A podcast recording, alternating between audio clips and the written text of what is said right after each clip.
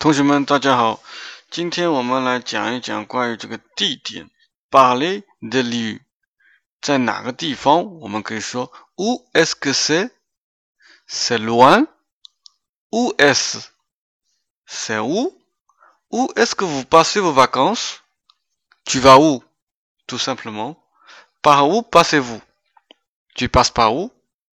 啊，这上面都是问。 去哪里呀？在哪里呀？等等。那么下面还有指明它的方向，远近。我们可以说：c'est tout près，c'est loin，c'est tout droit，c'est à gauche，c'est à droite，c'est juste à côté，c'est juste en face，ça se trouve près d'ici，c'est situé à vingt kilomètres de Paris。OK，我们可以现在怎么样 localiser quelque chose？OK。